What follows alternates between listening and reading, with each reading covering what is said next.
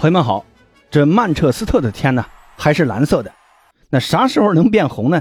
目前来看还是遥遥无期。那在昨晚的英超曼市德比中，曼联在主场是零比三惨败给曼城队。哈兰德在这场比赛中是梅开二度，另外呢还在第八十分钟助攻福登打入第三球。那要不是奥纳纳在上下半场各扑出哈兰德的两次近距离的攻门。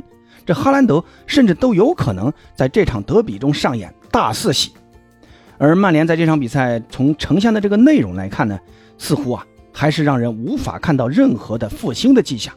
那曼联复兴受阻的最大元凶是主教练滕哈赫吗？那今天这期节目呢，咱们就带着这个问题来复盘一下这场曼市德比。先来看一看这场比赛啊，那曼联这边呢，在赛前呢确实遭遇了非常严重的一个。客观因素的影响，那就是伤病。你像左后卫，这基本上全部都伤了啊，那这也就不说了。中卫利马呢，也是几乎伤了要大半个赛季。卡塞米罗呢，在上次的国家队比赛日受伤了，那这几天呢一直也没好透。那这场比赛呢也是没有首发。那即便说实话啊，曼联就算是上全主力，跟曼城如今的这套阵容来打，那也是凶多吉少的。何况现在曼联还伤了这么多。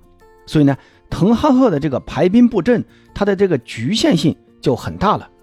左后卫呢，他还是选择让林德洛夫来客串；双后腰呢，让阿姆拉巴特和埃里克森来搭档。而近期进球这个状态火热的麦克托米奈，则是放到了前腰的位置。但是呢，从这场比赛，呃，还是可以看出啊，麦克托米奈更多的是一种在中锋霍伊伦身后打这种二前锋的这种感觉。同时呢，让 B 费去客串右边锋，左边呢还是拉什福，而曼城这边基本还是延续了上赛季一个夺冠的三二四幺的阵型，哈兰德突前，身后呢是阿尔瓦雷斯和福登、格拉利什还有碧席，后腰是罗德里和斯通斯，三中卫呢由于阿坎吉的停赛，凯尔沃克搭档迪亚斯和格瓦迪尔出战。曼联呢这次由于是主场作战啊，在开局阶段呢双方还是走的一种高位逼抢的战术。但是呢，曼城的这个脚下技术啊，显然要更强，没让曼联占到什么便宜。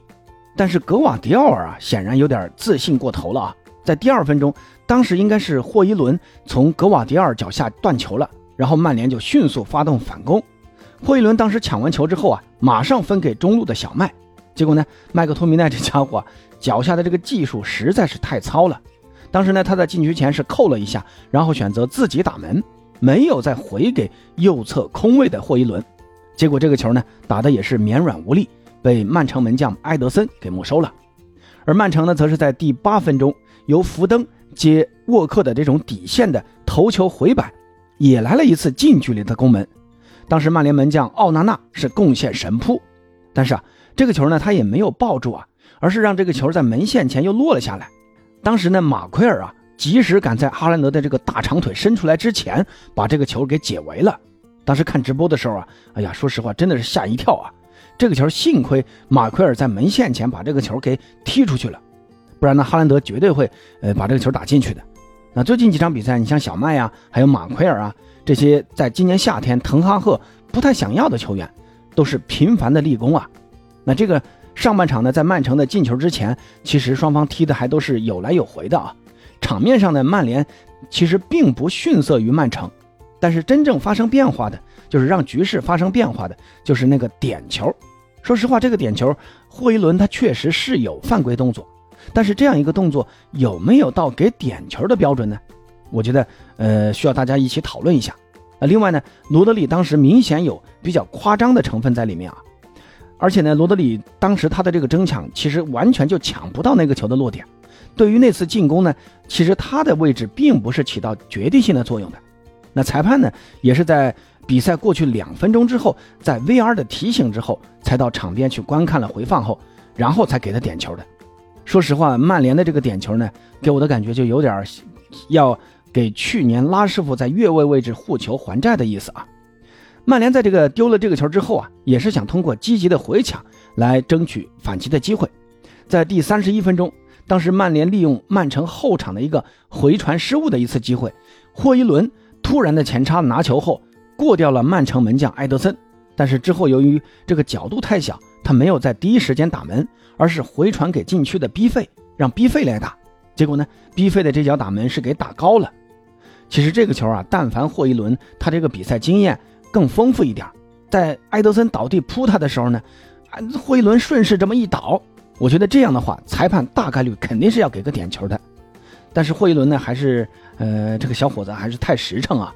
啊，他呢估计还是想正大光明的打进这个球的，很可惜啊，这个球最后也没打进，曼联呢也错失了全场最有可能进球的一次机会。然后呢，就是到了上半场的补时阶段，双方门将呢各自贡献了一次神扑，埃德森呢是扑出了麦克托米奈的一次抽射，而奥纳纳则扑出了一次哈兰德的近距离的头球。这场比赛奥纳纳的这个发挥确实好啊，完全打出了他的身价。下半场呢，他还有几次神扑，包括上一场打哥本哈根的那场比赛，也是在最后时刻，奥纳纳扑出了对方的点球，在主场保住了这三分。那如果那场欧冠是平了，那曼联想欧冠小组出线呢，那几乎是不可能的。奥纳纳呢，之前一直被人骂说是他是摄政王啊，说他是滕哈赫的关系户，才能来曼联的。那这两场比赛，我觉得应该可以让这个争论，呃，结束了。奥纳纳虽然下半场，呃，又让曼城进了两个球，但说实话，那两个球啊，你任谁来守门都没有办法。你看第二个球呢，是防守球员放松了对哈兰德的盯防，让哈兰德那么轻松的抢到那个头球落点。那第三个球呢，奥纳纳也更是尽力了啊，他呢先是扑出了罗德里的远射，然后马上爬起来去封哈兰德的角度。哈兰德呢没有自己射，而是来了一个横传，让福登把这个球给撞进去了。那这两个丢球，我认为都不能怪门将奥纳纳。奥纳纳这场比赛贡献了七次扑救，那我印象中啊，这也是奥纳纳加盟曼联以来扑救次数最多的一场比赛了。曼联呢，真正在下半场崩盘的原因呢，呃，我认为并不是出在门将这一环，而是在于滕哈赫的一个换人。本来呢，你说正牌后腰卡塞米罗不能上，那阿姆拉巴特作为曼联队内真正意义上的一名防守型后腰。在上半场，他搭档埃里克森的这个组合呢，还是能在防守和进攻中找到这种平衡的。但是下半场啊，也不知道什么原因，滕哈赫选择换下阿姆拉巴特，让芒特上去打。那这个换人，呃，滕哈赫的解释呢，他是说想加强前场的这种紧逼和进攻。但这个问题在于，那谁来负责中场的防守拦截呢？埃里克森这种身板显然是不能胜任这个位置的。而麦克托米奈呢，还是那个老问题啊！你即便让他回撤到后腰位置，他呢也经常失位，因为这个球员太喜欢呃前插进攻了啊。那芒特同样也是如此。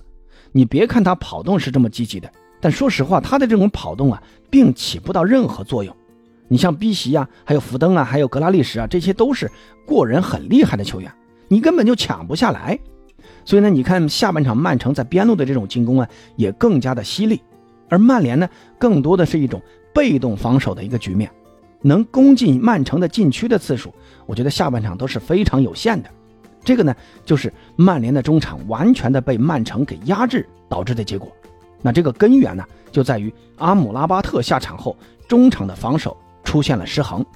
那再包括马奎尔啊，还有埃文斯的这对中卫组合，在防守默契程度，还有就是防守能力上，都算不上英超的顶级。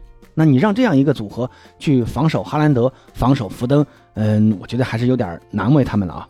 那这场比赛呢，我认为滕哈赫，嗯，有点太高估了这支曼联。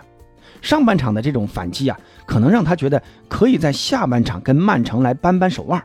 你看他下阿姆拉巴特换上了芒特，然后呢又到下林德洛夫上正牌的左边卫雷吉隆，再到后面上右边锋安东尼，那这都是呢想加强进攻的一个信号。但是这些换人都是证明了弊端是大于好处的。你看安东尼上来之后，基本上也没有怎么参与进攻，甚至啊还跟曼城的那个边锋多库干架。说实话，我都没搞明白安东尼当时到底是怎么想的。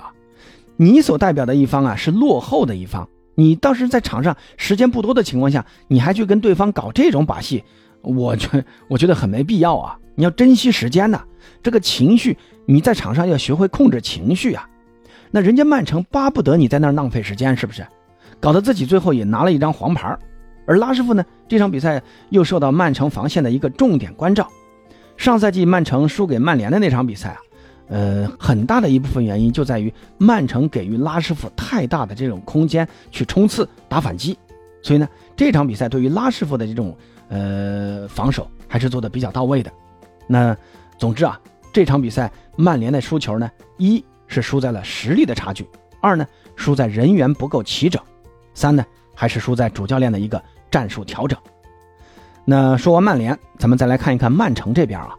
曼城现在的状态啊，我感觉慢慢又有了上赛季勇夺三冠王后期的那个状态了。像阿尔瓦雷斯啊，还有福登啊，在本赛季的这个成长，有一种让人忘记了德布劳内的缺阵了。那现在听说啊，沙特人在呃也在联系德布劳内啊。我觉得如果本赛季后半段丁丁回来之后啊，他在场上的这个状态如果达不到瓜迪奥拉的这个预期，我觉得明年夏天啊。真的有可能会被卖到沙特去。你看这场比赛，福登打进了一个球，但同时呢，他也错失了两次绝佳的机会。不过他在前场的持球和串联作用，我觉得还是比较明显的。尤其是在下半场，在曼联中场防守能力下降之后啊，福登的拿球几乎每次都能制造威胁，而这最大的受益者就是中锋哈兰德。那这场比赛哈兰德的进球运呢，其实并不好。虽然他也进了两个球，但是呢，在上下半场那两次几乎是必进球的机会都被奥纳纳给扑出去了。那哈兰德的进球呢，往往就是伴随着曼城在前场的这种高压紧逼和极致传控。格拉利什还有碧玺这两位擅长持球突破的边锋，可以让曼联的防线也跟着扯动啊。那哈兰德随之获得的空间就变得更大了。那他的第二个进球就是这样进的。那这里呢，就引出今天一个小话题啊。你看昨天的西班牙国家德比，贝林厄姆是大放异彩，梅开二度，在补时绝杀了巴萨。很多人在赛后呢也喊出了贝林厄姆会是明年金球奖的有力争夺者。